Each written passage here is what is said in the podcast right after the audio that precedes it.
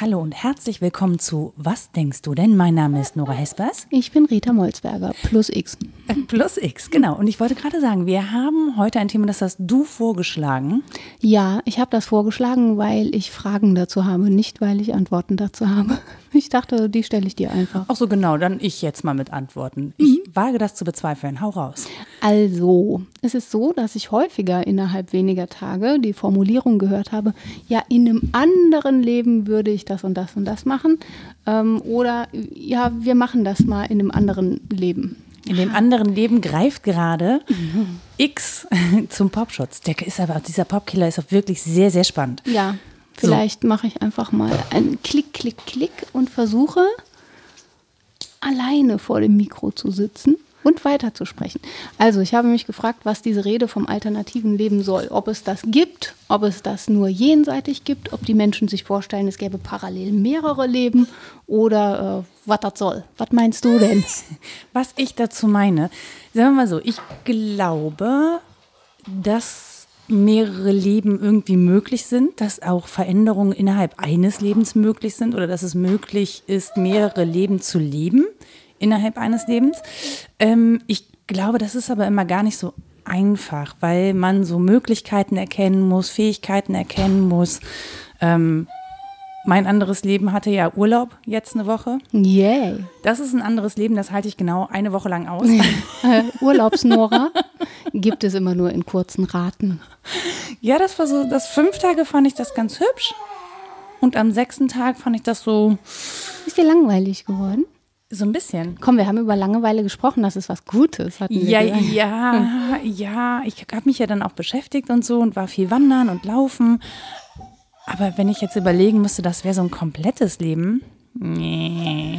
Ja, ich glaube auch, die Menschen wollen vielleicht gar kein anderes komplettes Leben. Ich habe dann nämlich auch schon andere gefragt und einer sagte, ja, das ist nur so ein Spruch, mit dem man sagt, ich hätte gern den und den Aspekt von deinem Leben auch. Zum Beispiel würde er immer sagen, wenn er mit Lehrern spricht, ja, ja, im nächsten Leben werde ich auch Lehrer, weil das heißt, ich hätte gerne auch die sechs Wochen Urlaub, aber sonst nichts vom Lehrer da sein. Also so eine quasi modulare Ach, so eine Lebensform. Rosinenpickerei. Genau, das könnte ja sein, dass das gemeint ist. Ich bin nicht ganz sicher. Ich habe das anders verstanden. Ich würde das auch anders verstehen. Also ich glaube, dass ich schon versuche, relativ viele Leben in eins zu packen. Ganz sicher, so wie ich dich erlebe, ist das so, ja. So, also, ähm, und versucht das dann irgendwie zu koordinieren, was nicht ganz so einfach ist. Und da kommt unser Pop, unser Popschutzkiller wieder. Ja, mal sehen, wie lange er den in Ruhe lässt. Und ähm, ja, aber ich habe auch schon überlegt, ich meine, ich sehe ja schon relativ viele Dinge, die möglich sind, zum Beispiel. Und oft frage ich mich dann, ob das, wofür ich mich entschieden habe, ob das richtig ist oder ob ich mich nicht vielleicht umentscheiden sollte und müsste und doch nochmal nachjustieren, um irgendwie etwas zu leben, das mir als Person mehr entspricht. Oder mich vielleicht auf was zu konzentrieren. Also anstatt zu versuchen, irgendwie Drölfleben in eins zu packen, zu gucken, ob ich nicht ähm, ein Leben finde, in dem ich das alles ausdrücken kann, ohne dass ich ständig hin und her switche zwischen den Rollen. Ja, ja, das hatte ich mir auch gedacht, dass es vielleicht eher darum geht, wie viel man entfalten kann. Das ist so klassische Bildungstheorie nach Humboldt, ne? dass alle Kräfte irgendwie auf Entfaltung drängen und man natürlich versucht, ein proportionierliches, nach ihm Ganzes draus zu machen, also ein, ein Leben, das sich irgendwie stimmig anfühlt, was ja nahezu unmöglich scheint. Wie soll das gehen mit all dem, was vielleicht lebbar ist? Und dann kann es ja sein, wenn ich erkenne, uah, ich krieg's gar nicht in diesem einen endlichen Leben hin, dass so eine Art Frust oder Wunsch nach was anderem entsteht, ähm, den ich dann beruhige, damit, dass es mir jetzt nicht zu Gebote steht, aber theoretisch gegangen wäre oder in einem anderen Leben ginge. Aber ich bin nicht sicher, ob das wirklich Glaube an ein künftiges anderes Leben ist, oder? Denkt man dann, ich komme nochmal auf die Welt oder wie? Ja, in so gewissem Maße kann man, glaube ich, nochmal auf die Welt kommen. Also, äh, wenn ich mich so umgucke, was an Leben möglich ist und was andere Menschen an Leben leben, dann glaube ich schon, dass man sich also nochmal ein neues aussuchen kann. Man muss sich halt aus den Verhältnissen lösen. Und ich glaube, ähm, um das, damit das gelingt, muss man seine Verhältnisse analysieren. Also man muss halt gucken, in welchen Verhältnissen lebe ich und kann ich diese Verhältnisse lösen. Also mhm. kann ich zum Beispiel sagen, okay, ähm, das sind Menschen, die mag ich zwar gerne, für dieses andere Leben müsste ich jetzt aber irgendwo anders hin. Mhm einen anderen Beruf, ein anderes Umfeld. Und dann kann es natürlich sein, dass ich diese Bezüge verliere. Ja, das wäre dann so ein seriell anderes alternatives Leben. Ne? Ich habe eine Zeit lang das und das gemacht und dann in der Rückschau fällt mir auf, das ist nicht mehr das, was mir entspricht oder war vielleicht sogar nie das, was mir entspricht. Und jetzt habe ich noch so und so viel Lebenszeit ungefähr übrig. Da lohnt es sich doch, nochmal was Neues anzufangen. Ähm, das halte ich auch für plausibel, dass Menschen das machen äh, immer schon haben sich Philosophen und Philosophinnen auch darüber beschwert, dass wir recht faul und feige sind. Davon hatten wir es ja auch mhm. schon häufiger. Entweder im Zusammenhang mit Erkenntnis, äh, dass wir uns so mit dem zufrieden geben, was uns begegnet, oder bei Nietzsche im Zusammenhang mit dem Leben tatsächlich, dass er sagt, ja, es gibt häufig so Scheidewege, da ist ein ausgetretener großer Pfad und ein kleiner steiniger. Und wenn man dann in der Schau erkennt, na, der kleine steinige wäre eigentlich der gute für mich, dann ist es dennoch sehr schwer, Faulheit und Feigheit zu überwinden und zu sagen, ich löse mich jetzt und mache tatsächlich was Neues.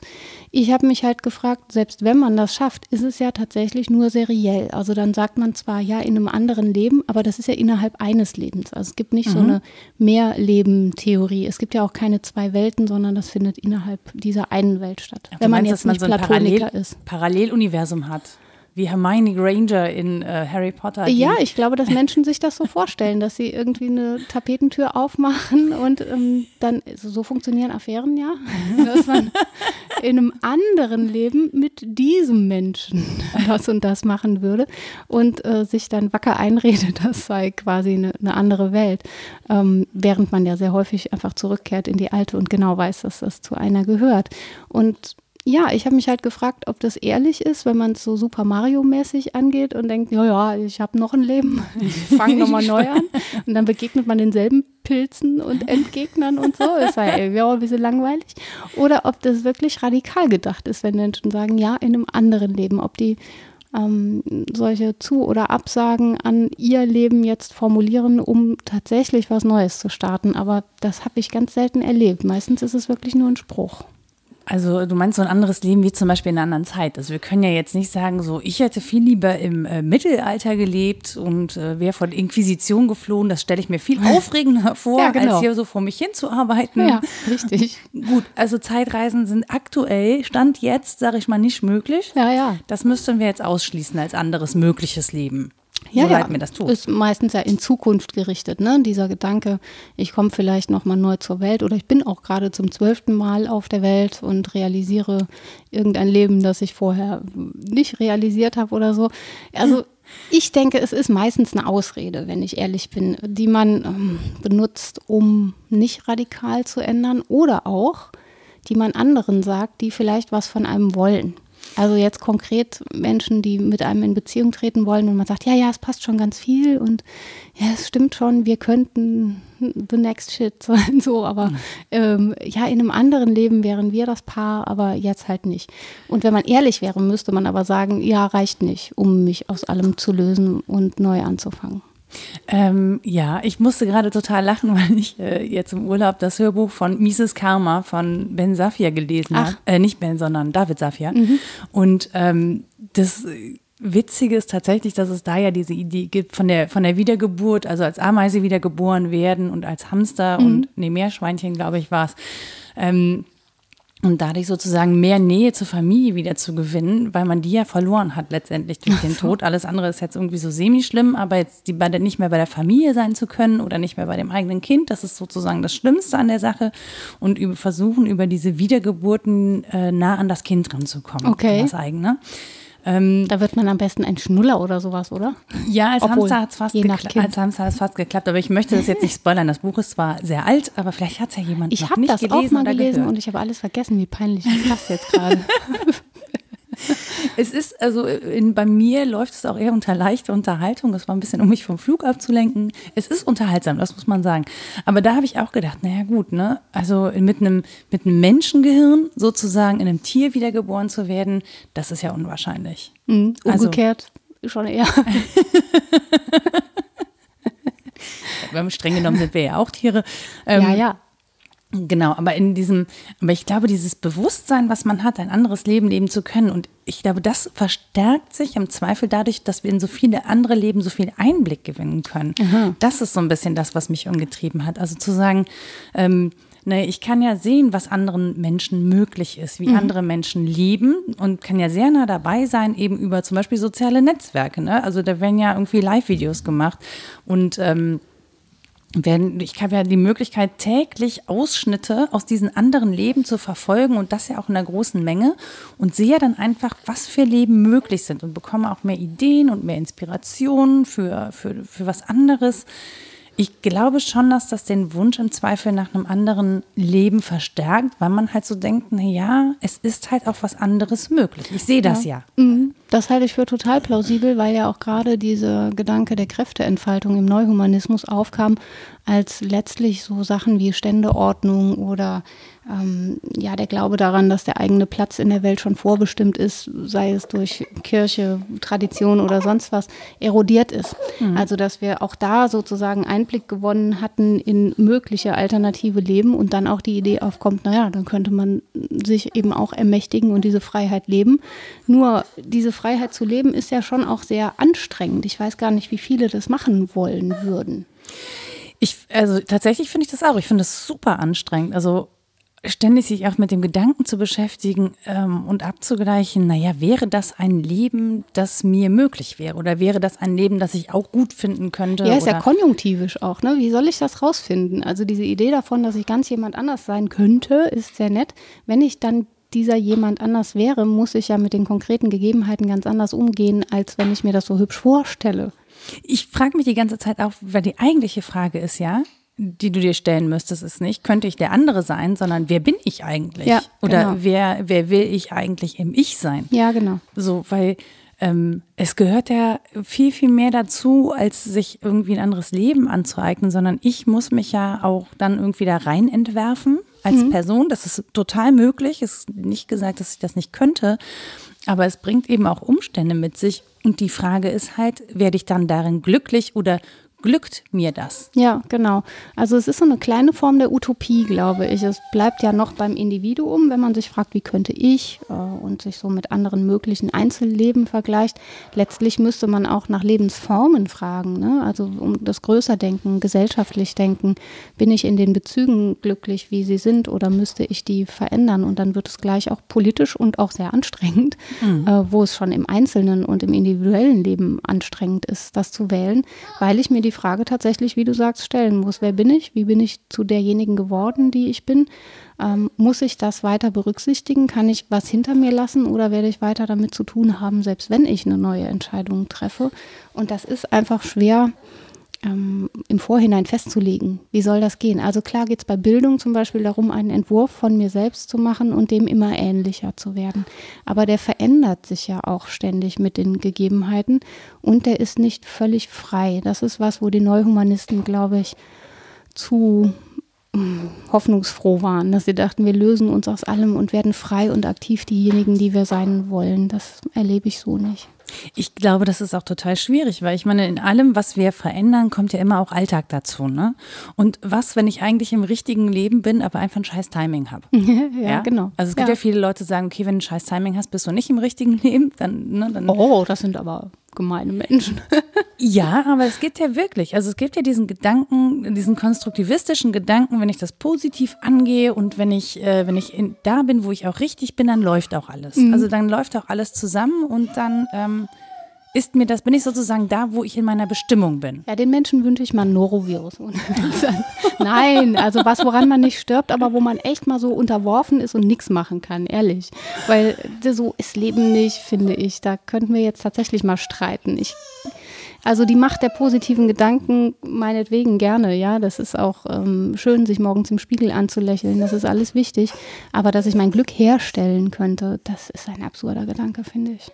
Ja, ich finde, ich finde das tatsächlich auch in verschiedenen, also ich glaube schon, dass man mit einer positiven Haltung natürlich ähm, Dinge wenden kann im Sinne von, naja, wenn ich, wenn ich mir das positiv anschaue, ähm, dann habe ich natürlich grundsätzlich ein besseres Gefühl. Siehst du, jetzt werde ich nämlich auch gleich angestrahlt, wenn ich von positiv spreche. Ja, aber nicht von mir.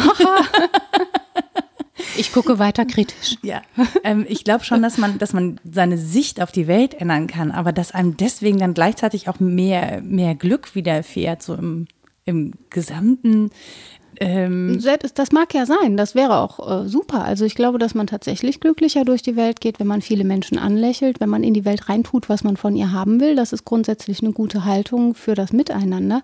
Aber dass man daraus den Umkehrschluss zieht, das Unglück anderer sei quasi selbstverschuldet, das finde ich irgendwie genau, assi. Das, das finde ich nämlich auch. Und das, das Ding ist halt, ähm, mir können ja trotzdem noch doofe Sachen passieren. Ich, äh, das ist ja dieser Glaube, in, naja, ich muss nur glücklich genug durch die Welt gehen, dann habe ich das alles unter Kontrolle. Ja. Ja. ja, wenn ich das alles positiv sehe, dann habe ich alles unter Kontrolle und das wird nicht so sein. Ja, es ist auch eine gar nicht notwendige Verquickung. Ich würde fast sagen, Kategorienfehler zu sagen, ähm, Glück und Kontrolle muss in eins gebunden sein. Ähm, viel glücklicher ist man ja vielleicht, wenn man Kontrolle gewissermaßen abgibt und sagt, mir passiert, was mir passiert. Und ähm, ich versuche einen guten Umgang damit. Nicht, dass das äh, völlig unbeeinflussbar wäre durch mein Handeln, überhaupt nicht. Aber ein Stück weit muss ich Unvorhergesehenes und auch ähm, ja, das, was ins Leben einbricht, ja zulassen. Ich finde, sonst habe ich ein ganz armseliges Leben, wenn ich alles, was unvorhergesehen einbricht, von vornherein abweise, weil es potenziell meine Kontrolle stört. Aber da würde ich sagen, mit einer positiven Grundhaltung fällt es dir im Zweifel leichter, die Dinge anzunehmen. Ja, nur so. bin ich auch nicht Herrin meiner positiven Grundhaltung. Also je nachdem, wie ich groß geworden bin, oder? Nein. Wer hat mir die in die Wiege gelegt? Hat mir die jemand in die Wiege gelegt? Es gibt Kinder, die runzeln ständig mit der Stirn. Ich habe eins auf den Knien. es lacht auch mal, aber äh, ich weiß nicht so genau, ob die alle gleich auf die Welt kommen. Vermutlich nicht. Nee, definitiv nicht. Also tatsächlich, jetzt sage ich dieses Wort tatsächlich, es fällt mir auf. Furchtbar. In der Tat. In der Tat, in der Tat. Nein, also eine Grundhaltung zu ändern ist total schwierig, ist sehr viel Arbeit. Ich gehöre eher zu den Menschen, die eine nicht ganz so positive Grundhaltung haben oder in die Wiege gelegt bekommen haben oder wie auch immer man das bezeichnen möchte und habe tatsächlich ein wenig daran gearbeitet, ähm, nicht alles persönlich zu nehmen. Mhm. Ich glaube, das hat ganz viel damit zu tun, wie persönlich man das Leben nimmt. Ja. Äh, ich glaube, wenn man. Und mit wie viel Humor? Ja, Humor ist mir ja nicht so.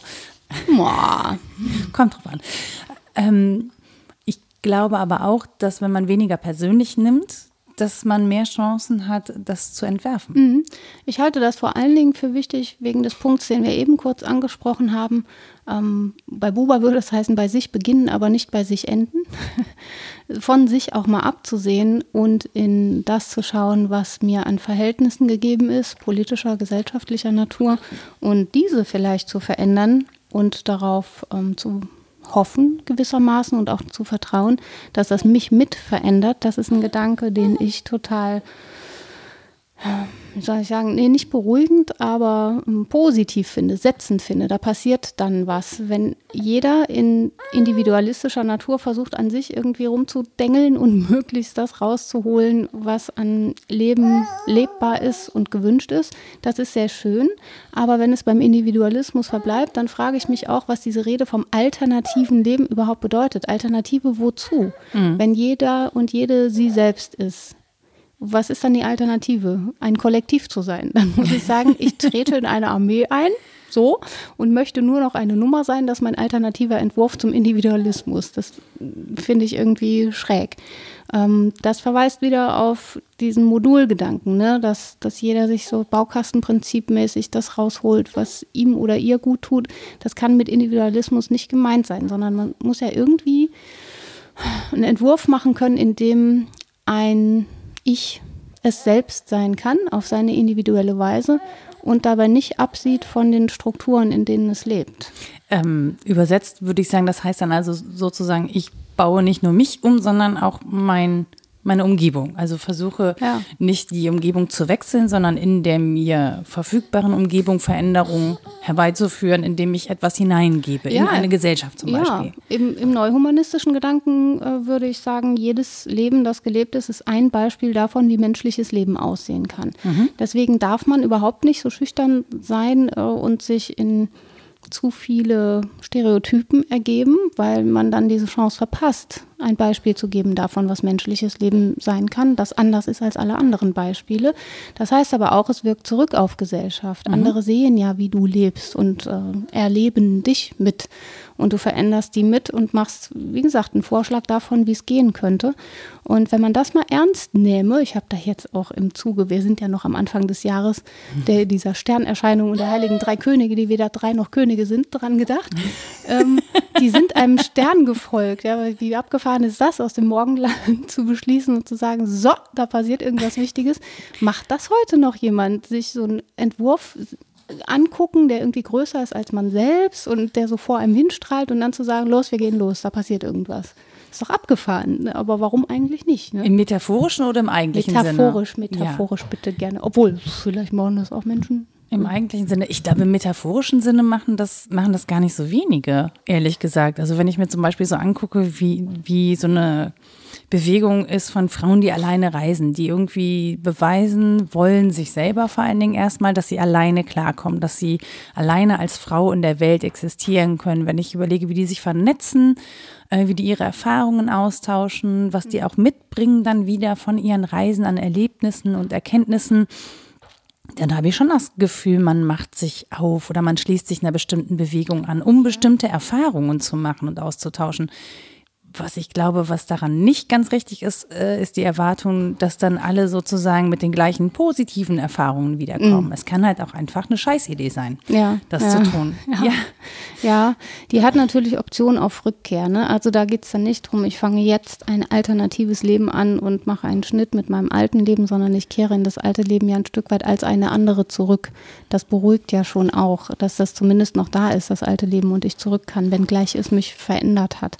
Das würde ich auch verstehen, wenn man sagt, also dein Leben hätte ich gern oder in einem anderen Leben und dann so ausprobieren will und sich eine Auszeit nimmt im Wortsinne und sagt, ich probier mal was, mal gucken, ob das klappt. Aber für ein Jahr kannst du nicht in dein altes Leben zurück. Also wenn du ein Jahr reisen willst, müssen die meisten, so wie ich das erlebe, zum Beispiel ihre Wohnung und ihren Job erstmal aufgeben. Mhm. Mit vielleicht einer Möglichkeit zurückzukehren, aber in einem Jahr kann wirklich viel passieren und du hast schon die Unsicherheit, ja, die haben gesagt, ich kann zurückkommen, aber das Unternehmen geht pleite. Oder jemand anders macht meinen Job in der Zwischenzeit so toll, dass sie mich gar nicht mehr brauchen. Ja, klar. Also das ist die alte Krux mit der Elternzeit. ja, zum Beispiel. Ne? Also, Oder dem Sabbatjahr. Wobei das ja schon strukturell vorgesehen ist. Wenn ich Elternzeit und Sabbatjahr sage, sind das ja Begriffe für etwas, das institutionell vorgesehen ist. Und gleichwohl ich als jemand anders zurückkehre oder alles den Bach runtergegangen oder durch die Decke gegangen sein kann, gibt es das ähm, strukturell als vorgesehenen Entwurf. Das schon. Aber das finde ich sehr spannend, weil du kommst ja weder als Eltern noch nach einem Sabbatjahr als gleiche Person in das Alte zurück. Eher nicht. Also ja. ne, als Eltern bist du ja ganz klar zum Beispiel eine neue Rolle. Mhm. Ja, du bist ja etwas geworden, nämlich Vater oder Mutter oder Eltern. Ähm, das hat ja, das ist ja schon eine wirklich große Veränderung, die ja. da stattfindet. Und ja. das ist ja im Zweifel auch ein sagen zumindest sehr viele, ich habe das jetzt selber nicht erlebt, aber es ist ja natürlich äh, ein anderes Leben. Mhm. Ja, das funktioniert, glaube ich, gut unter wiederum diesen modularen Gegebenheiten. Also wenn ich sage, Arbeit ist ein Teil von mir und mein Arbeits-Ich, das bleibt das gleiche, während sich vielleicht mein privates Ich total verändert, dann kann das funktionieren. Aber wenn, kann das? Also kann das Arbeits-Ich das gleich hat das nicht Einfluss, also dein Privatleben hat doch Einfluss auf das, wie du auch arbeitest. Ja, immer mehr. Auch gerade in unserer Arbeitswelt, wie sie nun mal ist, ist es, glaube ich, ein absurder Gedanke, dass man das an- und abschaltet, zumal ja alle Menschen ständig arbeiten und ständig auch privat sind. Also es ist ganz schwer, das abzuweisen.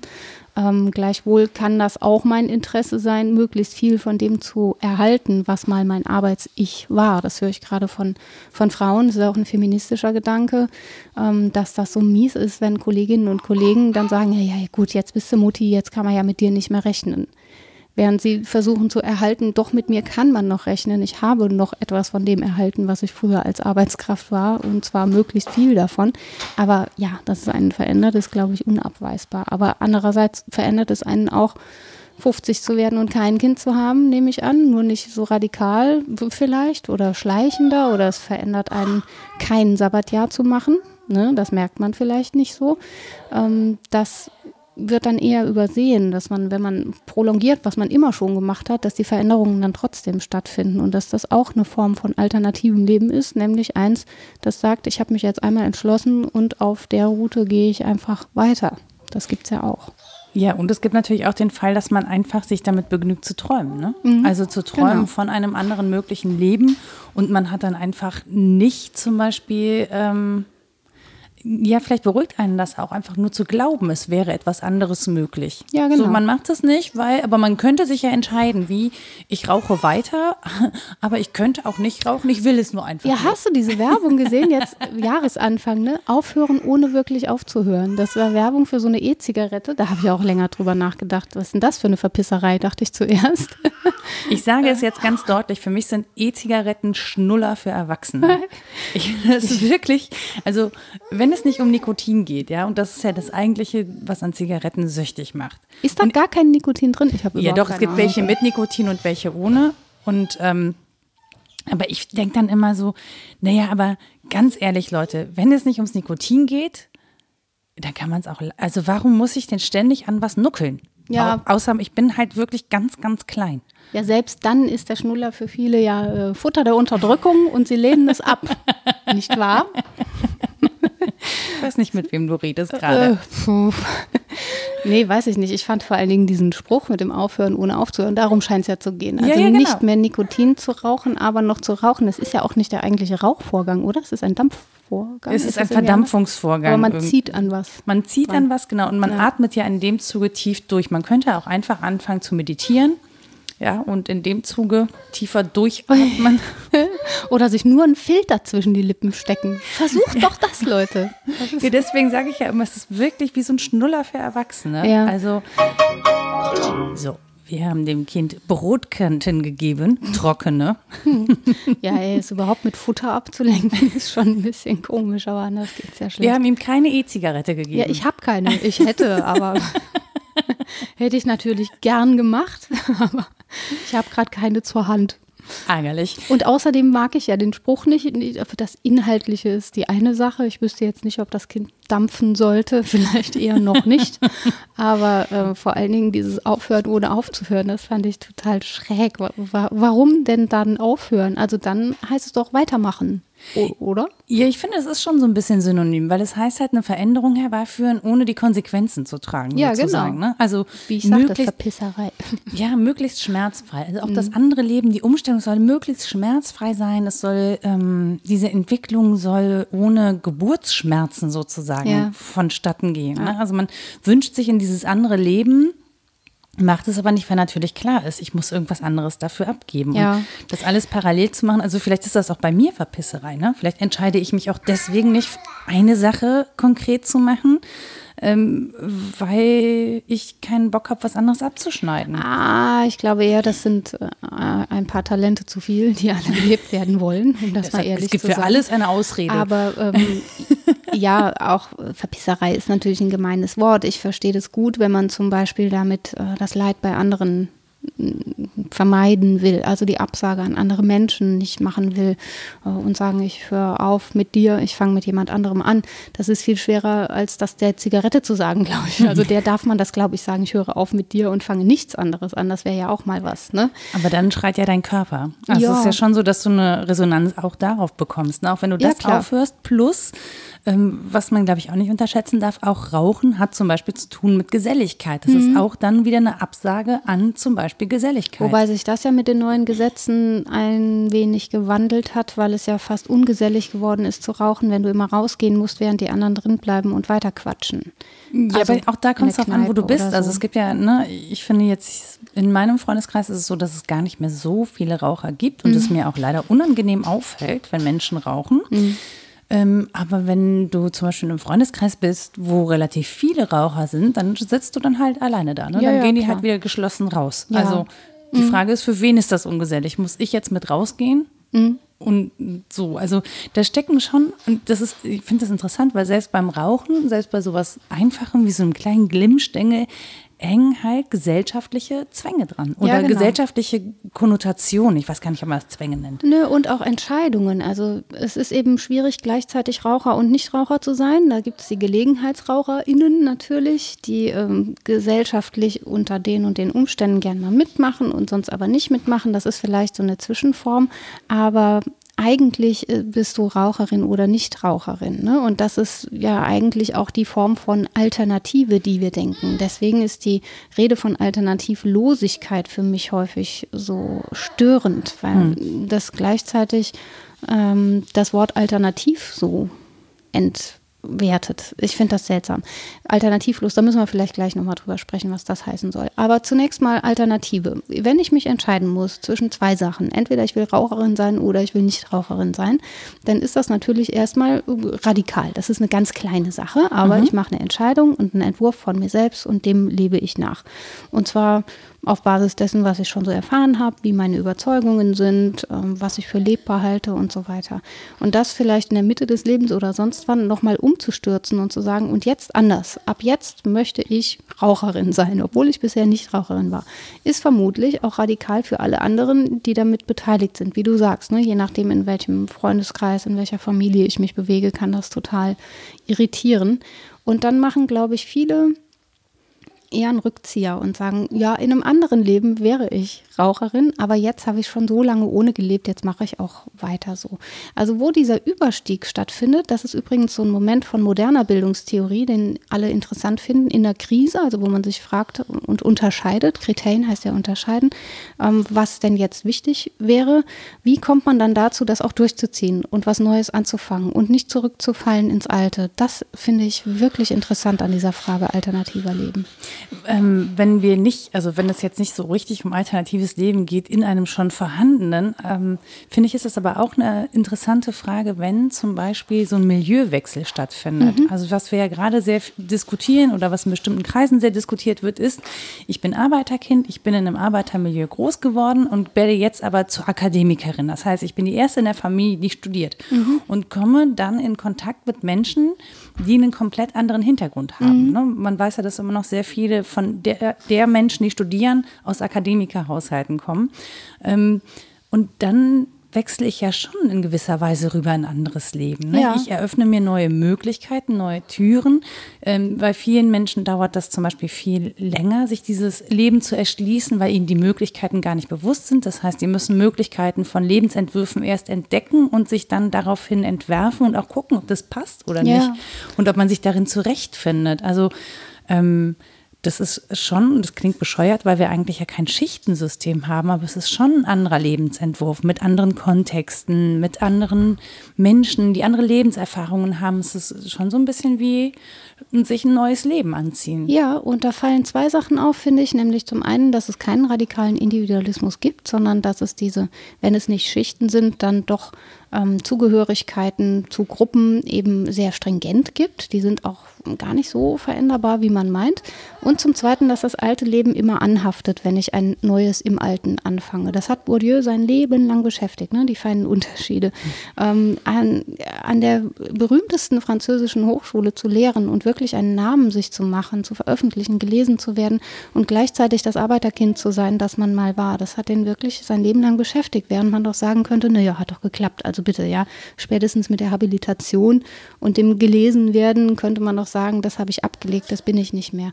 Aber was an Alternativen innerhalb eines Lebens stattfindet, das ist wirklich auch in einem Leben und das wird ähm, immer auch mit erinnert, wenn selbst das Neue gelebt wird, was da an Altem schon alles war. Also es sind die wenigsten, die das wirklich verdrängen oder wo es ähm, komplett überformt wird. Und diese feinen Unterschiede sind ja auch was, was an Stellen aufbricht, wo man es vielleicht nicht vermutet, wo man das nicht erlernt hat. Und sei es hier Pretty Woman, so viele Bestecksorten ne, und die schlüpfrigen kleinen Scheißerchen. Scheißerchen. so. Da fällt es dann auf und man hat es vielleicht noch gar nicht auf dem Zettel, dass es auffallen könnte. Oder hat es auf dem Zettel, hat es aber nicht gut genug gelernt oder was auch immer. Also es kann immer wieder Aufbrüche des alten Lebens im Neuen geben. Ähm, und vielleicht ist da auch die Angst vor virulent, dass Menschen sagen, ach, ich brauche gar nicht erst was Neues anfangen, sagen, das Alte wird mich ja doch wieder einholen. Das könnte ich mir auch vorstellen. Ich glaube, vielleicht ist das der Wunsch nach einem neuen Leben. Also ich glaube, dass es total essentiell ist zu sagen, wir können nicht aus unserem Werden, also aus unserer Vergangenheit uns komplett lösen. Wir können die nicht irgendwie in eine Tonne kloppen und dann sagen, so, ich bin jetzt ab heute Prinzessin. Mhm. Ja, oder keine Astronaut. Ahnung. Von mir mhm. aus auch umgekehrt. Ne? Ich habe keinen Bock mehr auf Prinzessin. Ich will jetzt, keine Ahnung, Kfz-Mechanikerin werden und äh, in der Autowerkstatt arbeiten den Rest der Zeit. Aber wir können, glaube ich, nicht abstreifen, aus welchen Kontexten wir kommen. Das wird uns in einer gewissen Weise immer prägen. Wir können das wandeln oder verwandeln, anverwandeln, aber wir können das nicht lösen. Und dieser Wunsch nach einem anderen Leben ist, glaube ich, häufig der Wunsch, auch diese Vergangenheit hinter sich ja. zu lassen. Ähm, und wenn man das wünscht und sagt, okay, das ist das andere Leben, minus ich habe dann meine Vergangenheit nicht mehr, das ist, glaube ich, utopisch. Ja, genau, aber darum ging es mir. Immer wenn ich das höre, habe ich genau dieses Empfinden, dass Menschen alles loswerden wollen, was bisher galt für sie.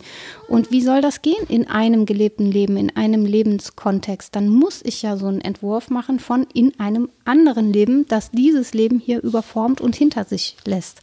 Dann muss ich also im Prinzip dran glauben, dass nochmal ein anderes Leben für mich möglich ist. Oder dass ich, weiß ich auch nicht, wie ich meinen Pass äh, loswerde und meine Staatszugehörigkeit und irgendwo hingehe, wo mich niemand kennt. Da mag das, wobei selbst dann ja auch alle meine Gewohnheiten noch da sind und alle meine gelebten Erfahrungen. Also es geht eigentlich wirklich nur, wenn ich dran glaube, ich werde sterben, ich werde als jemand Neues wiederkommen und in diesem Leben bin ich dann jemand anders, der mit dem und dem Partner zusammen ist, der einen ganz anderen Beruf wählt und so weiter. Anders ist das doch nicht vorstellbar, oder? Ja, das stimmt. Das zum einen und zum anderen selbst, ähm, also wenn das gelebte Leben, sagen wir mal, jetzt nur die womöglich Seele ist und nicht irgendwie die Genetik, ähm, die Leben, die vor uns gelebt wurden, aus denen wir entstanden sind, rein genetisch gesehen, also rein biologisch betrachtet, sind ja auch noch in uns. Ja, ja. Wir wissen inzwischen, dass, ähm, auch wenn das stark kritisiert wird, aber dass in der Epigenetik Traumata nachzuweisen sind über Generationen. Das heißt, dass wenn äh, Veränderungen an unserem Erbgut stattgefunden haben, auf die eine oder andere Weise, die weiter vererbt werden können, auch was, äh, was die Psychologie angeht. Wir wissen von Erbkrankheiten. Äh, also all das können wir nicht in einem anderen Leben, können wir nicht abstreifen. Mhm. Das, das ist uns also vielleicht mit Gentechnik, ja, wenn, mhm. wenn wir Gen Genetik verändern können. Aber wir wissen gar nicht, was wir da alles verändern. Mhm. Und jetzt, jetzt hat er die, äh, die Maus, den Mauskreisel entdeckt. Ja. Sie unten. Das Ding heißt Motorikschleife. Es hört sich gar nicht so sanft an. Ne? Ich wusste noch gar nicht, wie es heißt. Danke dafür. Wieder endlich ein Wort gelernt. Ich habe gerade gedacht, ähm, dass deine Einwände eigentlich auch Einwände gegen Nietzsche sind. Nein, aber doch, irgendwie schon. Oh ja, Denn ich habe Nietzsche kritisiert. Hieße ja, nein, wenn, wenn wir damit recht hätten und radikal recht hätten, dass sich das vererbt und dass Freiheit immer nur in ganz kleinen Fenstern lebbar ist, dass ich davon eigentlich kaum loskomme, was in meinen Genen so rumhängt dann hieße das auch, wenn mir jemand sagt, du musst nur aufhören, faul und feige zu sein, kann ich sagen, ja, kann ich aber nicht, sind meine Gene. Ich bin, ich bin schon seit Generationen faul und feige. Ich war schon in vorherigen Leben faul und feige. Wie soll ich das denn machen? Das naja, aber du kannst dich nicht entscheiden, kein Asthma mehr zu haben. Ja, zum du Beispiel. kannst dich nicht entscheiden, keine Diabetes mehr zu ja, haben. Ja, klar. Also, aber wir sprechen ja nicht nur von Krankheiten, sondern auch von Dispositionen. Also wenn sich genau. herausstellte, dass sowas eben auch äh, dazu zählt und in meinem Erbgut verankert ist, muss ich dann die mit den Schultern zucken und sagen, für mich ist nur dieses Leben vorgesehen, ich kann niemand anders sein? Oder wie? Nee, wir wissen, wir wissen ja auch von Umwelteinflüssen, aber es gibt ja. definitiv Dinge im Erbgut. Also nur weil ich jetzt, äh, weil in meinem Erbgut drin steht, dass äh, Vorfahren, keine Ahnung, stark unter Depressionen gelitten haben, muss das nicht zwingend eintreten, sondern gibt es ja auch Prädisposition, Umwelteinflüsse, ja, Wahrscheinlichkeiten, lalala. Oder es ist einfach sehr viel mehr Arbeit und Aufwand, das zu überwinden, als es für jemand anders ist. Das genau. ist dann eben unfair. Und dann kommt ja die Klage über die unfairen Bedingungen und das ist gar nicht gerecht, dass ich das, äh, das hässliche Zeug alles das in meinem Fairness-Thema wollte ich eigentlich in einem anderen das Podcast noch Das kommt ja dann auch noch, wollte ich ja gerade sagen. Also der Gedanke daran, dass es so eingerichtet wäre, dass es sich irgendwie hübsch gleich verteilt und jede und jeder das Leben bekommt, das er und sie eigentlich so verdient, das ist ja dementsprechend absurd. Und da wäre wäre auch wenig Wahl für alternative Entwürfe. Ne? Wenn das so ist, dass es gerecht ist und irgendwie gut aufgeteilt und eine Macht hat vorgesehen, das, dann bräuchten wir über alternative Leben überhaupt nicht zu sprechen. Aber ja, mir bleibt immer noch die Frage, was dann eigentlich alternativ bedeutet. Heißt das, ich muss wirklich an ein Leben nach dem Tod glauben und an ein neues Leben, um zu sagen, ich will ein radikal anderes alternatives Leben oder was? Ich glaube, du nimmst dich immer mit als Person, mhm. ja, in all deiner Möglichkeit, in all deiner, deinen Möglichkeiten auch dich zu verändern. Also die gibt es ja. Die, keine Ahnung, das sieht man ja an Menschen, ne? Mhm. Wenn man sagt, du hast dich aber verändert, natürlich ist man irgendwie immer noch die oder derselbe, aber man hat natürlich äh, aus Erfahrungen Konsequenzen gezogen und Veränderungen herbeigeführt. Das macht so ein Leben nicht nur äußerlich, sondern auch innerlich. Ja, so, also ich würde es dir ansehen, wenn wir uns jetzt ein Jahr nicht gesehen haben. Wahrscheinlich. Vermutlich. Würde ich sagen, du siehst viel jünger aus. Hast du eine Kollagenkur gemacht? Kann ich mal den Arzt erfahren, bei dem du warst.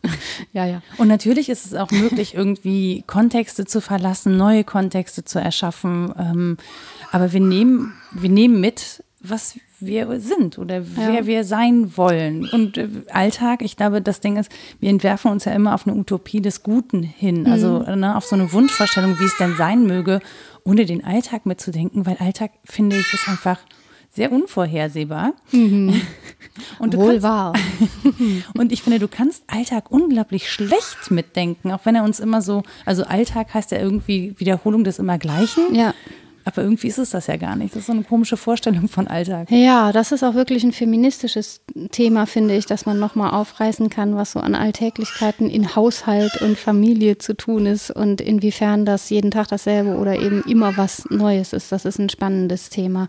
Die Frage nach der Utopie ist ja eine nach einem anderen Ort viel mehr als nach einer anderen Zeit. Man müsste ja von Ukronos sprechen statt von Utopos, wenn man sich mhm. entwerfen würde auf eine andere Zeit hin.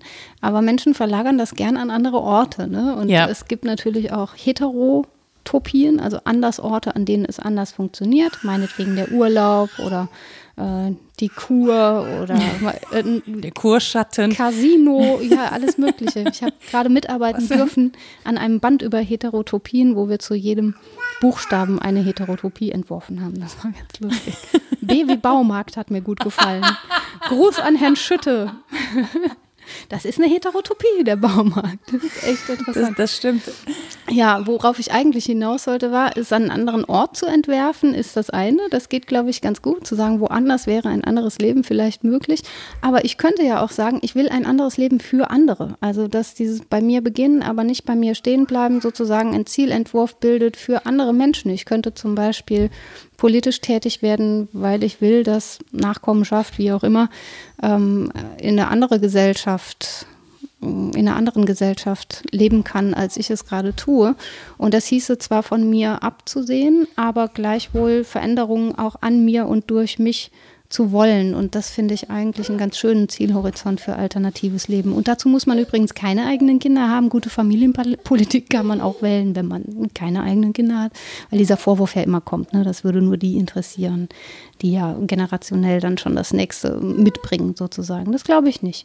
Also nicht für sich selbst, sondern für andere auch ähm, Utopien entwerfen zu wollen, das halte ich für immens wichtig. Und dann ähm, ist es notwendig, alternative Leben nicht nur zu denken, sondern auch anzugehen. Definitiv. Und hier hat jemand was dagegen, dass wir weiter über Utopien reden. Ja, das ist, er ist so ein Realitätsfan. Noch. Ja, und vor allen Dingen Fan von Spielen. Das kann ich auch sehr gut verstehen. Ja. Ähm, ich würde einfach sagen, wir sind gespannt auf eure Rückmeldungen dazu besonders zu diesem Thema. Vielleicht habt ihr ja alternative Lebensvorschläge. Ich bin offen. Rita ist sehr offen dafür. Ich, ich wüsste jemanden, der hier einen alternativen Lebensvorschlag hat. Der heißt nämlich am besten den Popkiller sterben lassen. Mikrofone abbauen und nicht mehr hier so miteinander sprechen, sondern mit mir. Ja, das kann man ja auch verstehen. Ne? Wenn man schon mal zugegen ist und nicht mitsabbeln kann. Ja, genau. Das ist eine Unverschämtheit. So, genau. aber ich Bücher ausräumen kann das Kind auch schon sehr gut. Äh, ein paar hat es auch so gegriffen, dass ich was damit anfangen konnte. Vielleicht erzähle ich das einfach. Genau, zeig doch mal, was, äh, was, was äh, was auf Klein, Kleinchen steht. auf den Zettel geschrieben hat. Genau. Äh, hat behauptet, Nietzsche sei wichtig. Ich weiß auch nicht, woher das kommt. Nein, dieser Gedanke des Lebensweges und der Treppe und so weiter, der findet sich in den unzeitgemäßen Betrachtungen und zwar in der Schopenhauer als Erzieher, direkt am Anfang. Da muss man gar nicht weit lesen, da findet man das schon. Dann äh, habe ich bei Hannah Arendt nochmal den schönen Aufsatz Die Freiheit, frei zu sein Ah. gefunden. Ne? Und die Frage, wie frei wir uns überhaupt entwerfen, ragt natürlich bei ihr auch ins Politische und Gesellschaftliche. Dann gibt es ein äh, schönes Brevier zu Karl Popper äh, von Habermann, Schwarz und Bouillon, Philosophie der freien Gesellschaft. Unglaublich teuer, wenn man es kaufen will, aber das gibt es als E-Book und sicher auch in Bibliotheken. Deswegen traue ich mich trotzdem, es zu empfehlen. Von Ernst Bloch, Geist der Utopie, der das 1914 mit knietief im Blut des Ersten Weltkriegs stehend sozusagen gefragt hat, was denn alternative Entwürfe wären und was die Bedeutung von Utopie für Gesellschaft ist. Und zuletzt äh, Rahel Jägi, Kritik von Lebensformen, habe ich, glaube ich, auch schon mal empfohlen, weil auch dieses die Perspektive über den Individualismus hinaus wählt. Und das finde ich wichtig bei dieser Frage alternativer Leben. Wir haben uns über die Utopie des Podcastens mit Kind hinweggesetzt. Und Realitäten geschaffen, mehr oder minder erfolgreich. Mehr ich sage minder. Nee, das, äh, ich würde sagen, das Thema ist erschöpflich. Ja. Äh, unerschöpflich, wollte ich Ähm, sagen. naja, Unerschöpflich. so und so.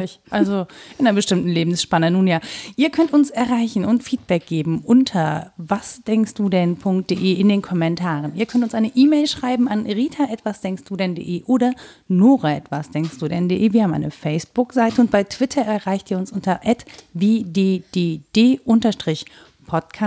Ihr dürft uns auch etwas spenden richtiges Stichwort, bei Steady. Und wir wollen uns jetzt schon mal bedanken bei allen, die das schon tun und uns einen Euro im Monat dalassen für regelmäßige Podcast-Unterhaltung. Vielen, vielen Dank dafür. Und Dankeschön. ansonsten sagen wir Tschüss und bis zum nächsten Mal. Tschüss.